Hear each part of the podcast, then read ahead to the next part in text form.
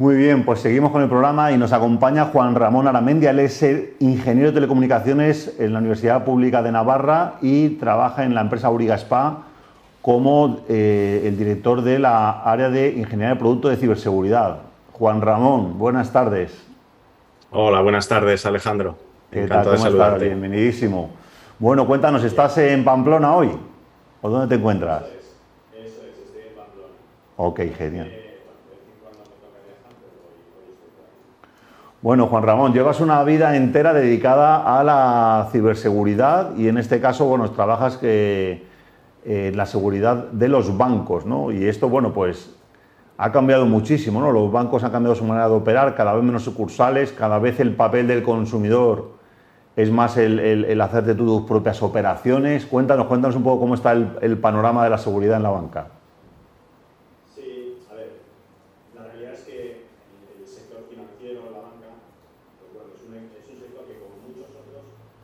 Dependencia mayor y mayor en la infraestructura tecnológica, tanto en las relaciones con sus propios empleados, con sus proveedores o en este caso, sobre todo, con sus clientes. ¿vale? Entonces, evidentemente, en este proceso de transformación digital en el que la banca lleva ya mucho tiempo inmerso, pues cada vez eh, los riesgos digitales son algo que es más importante y que hay que tener más en cuenta. Es, eh, pues bueno, el pan nuestro de, cada día, ¿no? Para los que trabajamos en este sector. Y cuéntanos cuáles son las principales amenazas que hay en, cuanto a la seguridad en, banca. Claro. Apuntando, digamos, a atacando los hackers al banco directamente o son más descuidos o el no saber hacer de los consumidores cuando entramos en una plataforma, utilizamos el banco. Claro, aquí eh, en realidad eh, digamos que los vectores de ataque, incluso las motivaciones de los atacantes, pues pueden venir por diferentes frentes, ¿no? Al final, una entidad financiera pues puede ser eh, objeto de un ataque, algo que está muy de moda últimamente, ¿no? El ransomware. Bueno, el ransomware es un tipo de ataque que en realidad puede afectar a una entidad financiera o cualquier otra entidad, ¿vale? Es básicamente un tipo de ataque que va contra la identidad, intenta hacer un secuestro de datos para pedir un rescate, ¿vale? Es un ataque contra la infraestructura interna.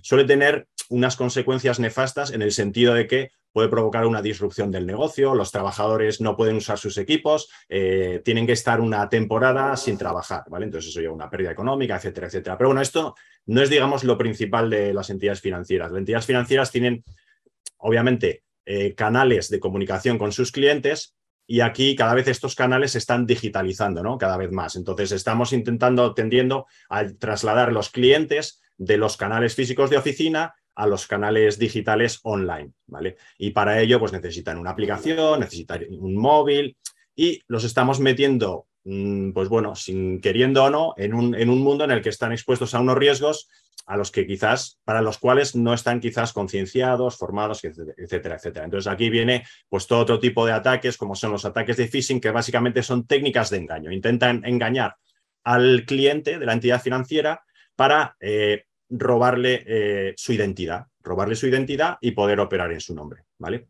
Y esto es algo muy típico de, los, bancos, pero es que luego hay incluso una tercera, digamos, eh, un tercer tipo de ataques que es en el que en concreto nosotros estamos muy especializados, ¿vale? Y es que, claro, resulta que los bancos tienen unos elementos, unos dispositivos que son los cajeros automáticos, ¿vale? Antes, eh, quien iba a atacar un banco, el atracador, iba a por la caja fuerte que estaba pues, custodiada, securizada dentro de la oficina. ¿no? Ahora mismo los cajeros automáticos, y bueno, ya desde hace muchos años, tienen su propia caja fuerte eh, directamente en el equipo. ¿no? Y de hecho tienen em, una aplicación informática que de algún modo es la que permite extraer dinero de esa caja fuerte, ¿vale? En base a una lógica, en base a una solicitud de autorizaciones, etcétera, etcétera, ¿vale? Entonces, los cibercriminales al final lo que han hecho es, han dicho, a ver, ¿dónde está realmente el dinero? ¿Vale? El dinero está ahí. Esa es nuestra motivación, ¿vale? ¿Cómo funciona esto? ¿Qué es lo que hace un cibercriminal? ¿no? Un cibercriminal lo primero que hace es, eh, lo primero que hace es entender cómo funcionan las cosas. Y una vez que entiende cómo funcionan las cosas, intenta vulnerarlas, intenta darles la vuelta.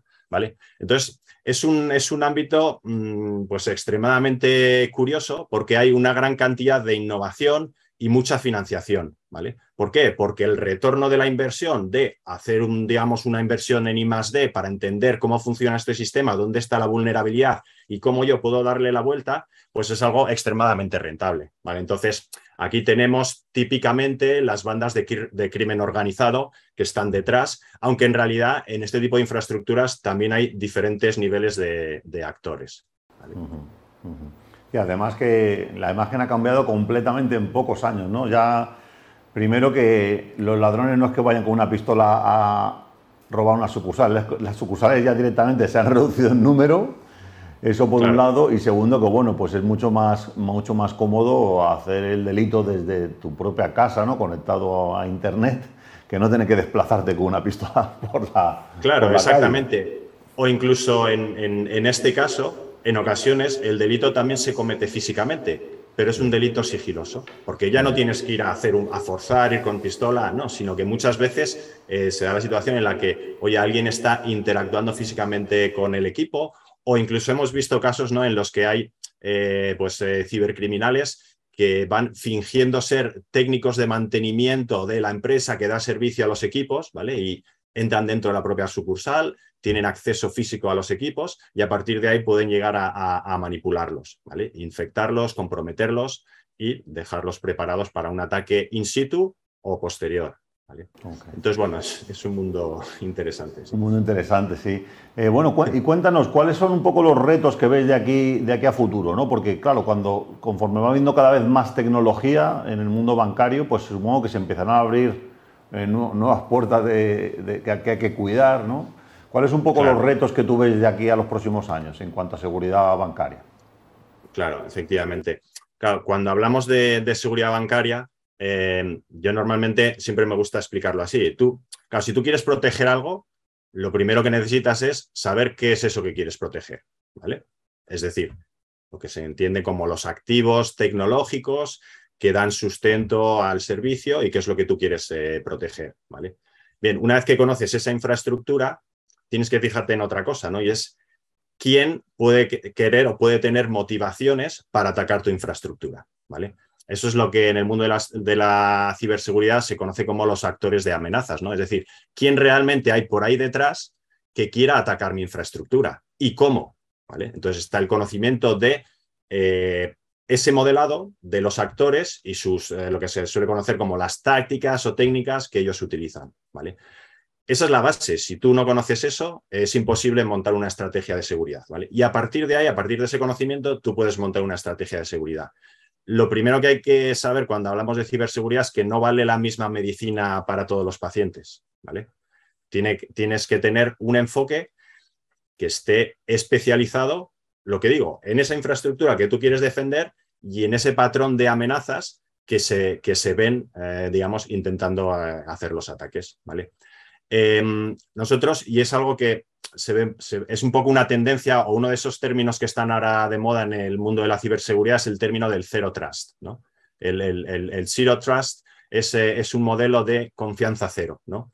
En el mundo de la ciberseguridad estamos en un momento de transición en el que, digamos que antes había un poco una idea de que los malos estaban fuera y los que están dentro de la organización son buenos. Entonces yo puedo confiar en lo que hay dentro de mi organización y me tengo que proteger de lo que hay fuera. Claro, ese concepto ya hace un tiempo que, se ha roto ese, paradigma, ¿vale? Y ahora mismo eh, no puedes eh, confiar ni en lo de fuera ni en lo de dentro, ¿vale? Estamos en, entornos en los que, eh, pues por ejemplo, el teletrabajo, ¿vale? Ya los empleados ya no están en la organización ya están fuera, necesitan conexiones remotas a la organización. Eh, los datos, los datos ya no están en un data center en la organización, ahora están en la nube, ¿vale? Entonces, hay una estructura como muy híbrida, Y en esa estructura híbrida es donde desde el punto de vista de, ciberseguridad, pues pensamos en ese modelo de cero tras, que es la confianza cero. Tengo que pensar que estoy comprometido, ¿vale?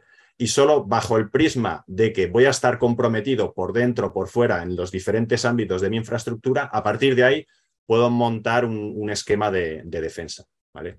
Pero ya te digo, es un, poco un, cambio de, paradigma y es un poco hacia donde está moviéndose la, ciberseguridad a día, a día de hoy. Ok. Y una, pregunta, Juan Ramón, ya, ya para cerrar. Eh, se habla en el futuro, ¿no? Que bueno, va a venir, eh, ya está el yuan digital, va a salir el euro digital, todo esto es lo que se llama las CDBC, ¿no? Las criptomonedas emitidas por los bancos centrales. Esto de que cada ciudadano vamos a tener un, monedero único eh, con una cierta supervisión y que se habla también de que los bancos el día de mañana serán como los custodios de las claves privadas. Eh, ¿Cómo ves tú que, pueda cambiar eso, este, este, paradigma? ¿Crees que, ¿Crees que esto va a suceder? Eh, el tema de que los bancos se conviertan en vez de guardadores de dinero, guardadores de claves, este tipo de cosas que se comentan. Pues pudiera ser. Ya, bueno, no es, no, es, el área en donde tengo el mayor expertise, pero está claro que la evolución de la tecnología está yendo, está yendo hacia ahí la evolución de, la moneda física está yendo hacia la criptomoneda y al final los bancos eh, obviamente pues no se van a quedar al margen. ¿vale? Entonces van a tomar acciones sí o sí. Eh, si tú lo miras desde el punto de vista de la, de la seguridad, lo que también tengo clarísimo es que los cibercriminales tampoco se van a quedar al margen de estas evoluciones y van a hacer lo que siempre han hecho, ¿vale? Que es estudiar cómo funcionan estas nuevas tecnologías estudiar dónde están los activos que hay que atacar, si son las claves, si las claves las gestiona el banco, cómo el, banco las gestiona, cómo las custodia, ¿vale? Y a partir de ahí definirán sus patrones de ataque, ¿vale? Eso, eso sí que lo tengo claro. Muy bien, bueno, pues ahí nos dejas ahí, eh, yo creo que para, para el futuro que viene, pues que hay que tomar mucha precaución y bueno, confiar en empresas como, como está Sauriga, una empresa italiana, y con gente como Juan Ramón, que bueno, pues expertos dedicados toda la vida a la seguridad bancaria para que puedan echar una mano y bueno, pues hacer que, nuestras, que nuestro dinero esté seguro, porque sí que es cierto que está bajo amenaza, ahora sí, 24 por 7, no solamente cuando abre la sucursal, sino hasta durmiendo en casa pueden, pueden intentar robar nuestro dinero. Muchas gracias, Juan Ramón, eh, felices fiestas y, estamos en contacto. Igualmente, gracias a vosotros. Un, abrazo. Un saludo.